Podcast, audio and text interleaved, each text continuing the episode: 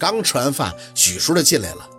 宝四，舞蹈老师，我跟你联系好了，明天人就会过来。年纪呢，我要求稍微大点的，是专业舞蹈学院的教师。好，谢谢许叔。许叔点了一下头，准备出去，转眼看着宝四的手机，停下了脚步。哦，对了，宝四，陆先生说他今天晚上会晚点回来，说是不用等他吃饭了。宝四嗯着，收拾着碗筷。啊，我知道了。许叔对宝四的反应彻底摸不着头脑了。宝四，陆先生给你打电话说他不回来的原因了吗？我，没事的，许叔。宝四回头看着他笑笑，他最近一直很忙，我理解。哎，对了，下午你不是要给花苗施肥吗？我们一起吧。许叔摇了一下头，哎呀，不用，现在混苗期不需要施肥，给花苗适应环境时间就好了。不过花房里有些花苗是可以施肥的，冬天会开的。宝四嗯了一声，啊，那行，那去照看花房里的，我下午没事儿。许叔还是发愣，你不去机器上跑步了？不了。宝四嘿笑了一声。怪累的，做点喜欢想做的事儿多好啊！是啊，许叔见他这样，终于舒心的点头。你能这么想，我就放心了。那我先去忙了啊！宝四也没再多说话，简单的收拾了一下，就拿着手机上楼，窝在床上给若文去了电话，听着那边闹腾腾的敬酒的声音，不禁发笑。二舅，咱家那边忙什么呢？三胖明天结婚，今天这儿一直吃席来着，流水席嘛，村里人都在这儿，大家喝酒呢。宝四笑了两声，哼，三胖娶的谁家的闺女啊？就是六子相亲那个呀。若文有些微醉，啊，他给起的啥外号来着？大月饼啊！宝四笑得自己肚子都疼。若文也在那边笑，可不是嘛，和三胖倒是挺配的，两口子都不瘦啊，福相。哎，对了，四宝，这三胖他妈还说得谢谢你呢，要不是你弄尸尾子，三胖的名声还洗不下去呢。现在村里边啊，谁也不敢再说三胖没爷们样了。也不知道是不是喝酒的原因，若文的特别健谈。大家伙刚才还问我你啥时候回来呢，都等着你回来找你看事儿呢。宝四咬着唇走下阳台，等我有时间了就回去。二舅妈呢？她也在那吃喜酒了吗？在呢，和一帮妇女聊天，就是夸你。这不是上你那住了一段时间吗？回来就说是皇宫，那手机还拍了一堆照片，逮谁给谁看。这村里啊，没有不羡慕咱们家的。若文说了半天，就压低了声音。不过四宝啊，你二舅妈回来以后没咋跟我细聊你小露那的事儿，说是你俩定了。咱们村儿现在事儿多，我出不去。但你和小露那到底咋定的呀？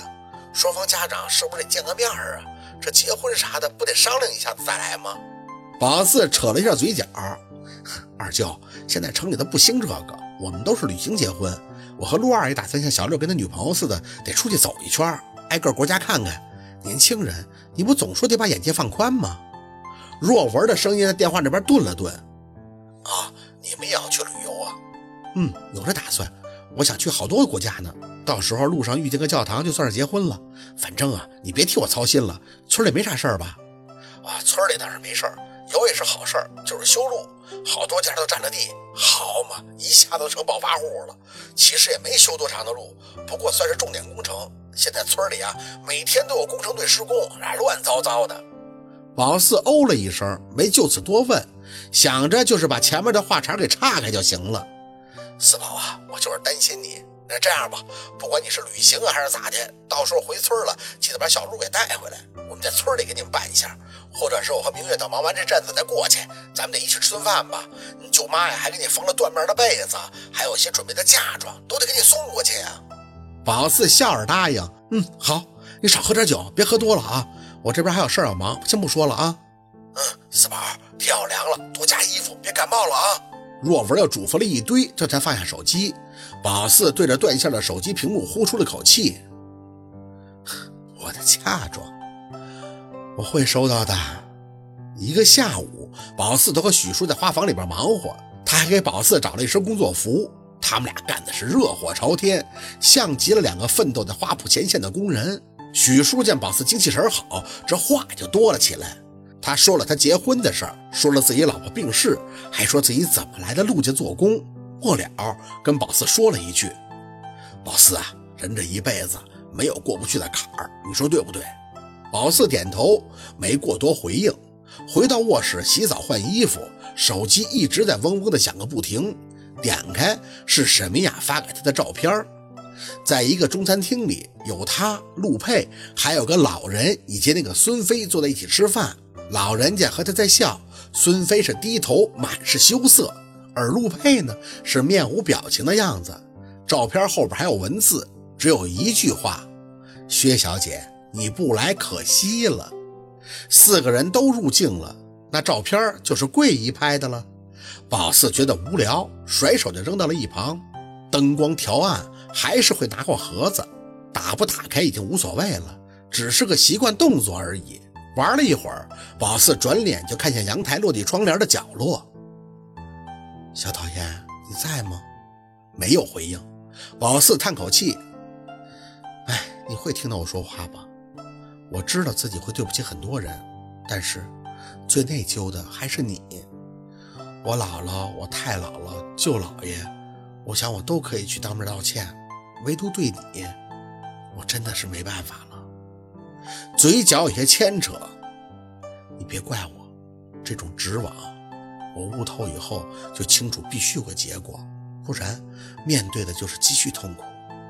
你会遇到有缘人的，或许我也会见到你，到时候我再当面和你道歉吧。眼神有些涣散的看向天花板，好想你们呀。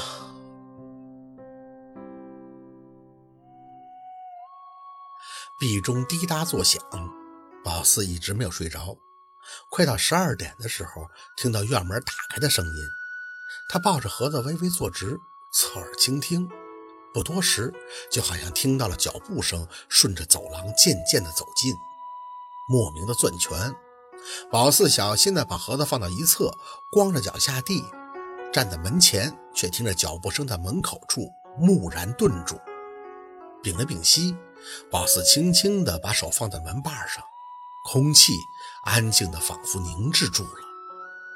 一秒，两秒，三秒，门外隐隐的传来了一起啪嗒声响，是打火机的声音。宝四没开门，就这么在原地站着。他心里清楚，他就在门外，就在门口，但他不明白自己为什么不主动把门打开呢？他应该是站在门外抽烟。十多秒后，宝四听到了门外沙沙的摩擦声响，随后就是长久的安静。牵了一下嘴角，宝四回身倚靠着门，知道他是倚着门外坐到了地上。说不清楚的感觉，他们明明离得很近，近到一个门板的距离，可是又很远，远到他宁愿在门外静坐，而宝四。不愿主动打开这扇房门。好，今天的故事就到这里，感谢您的收听。喜欢听白，好故事更加精彩。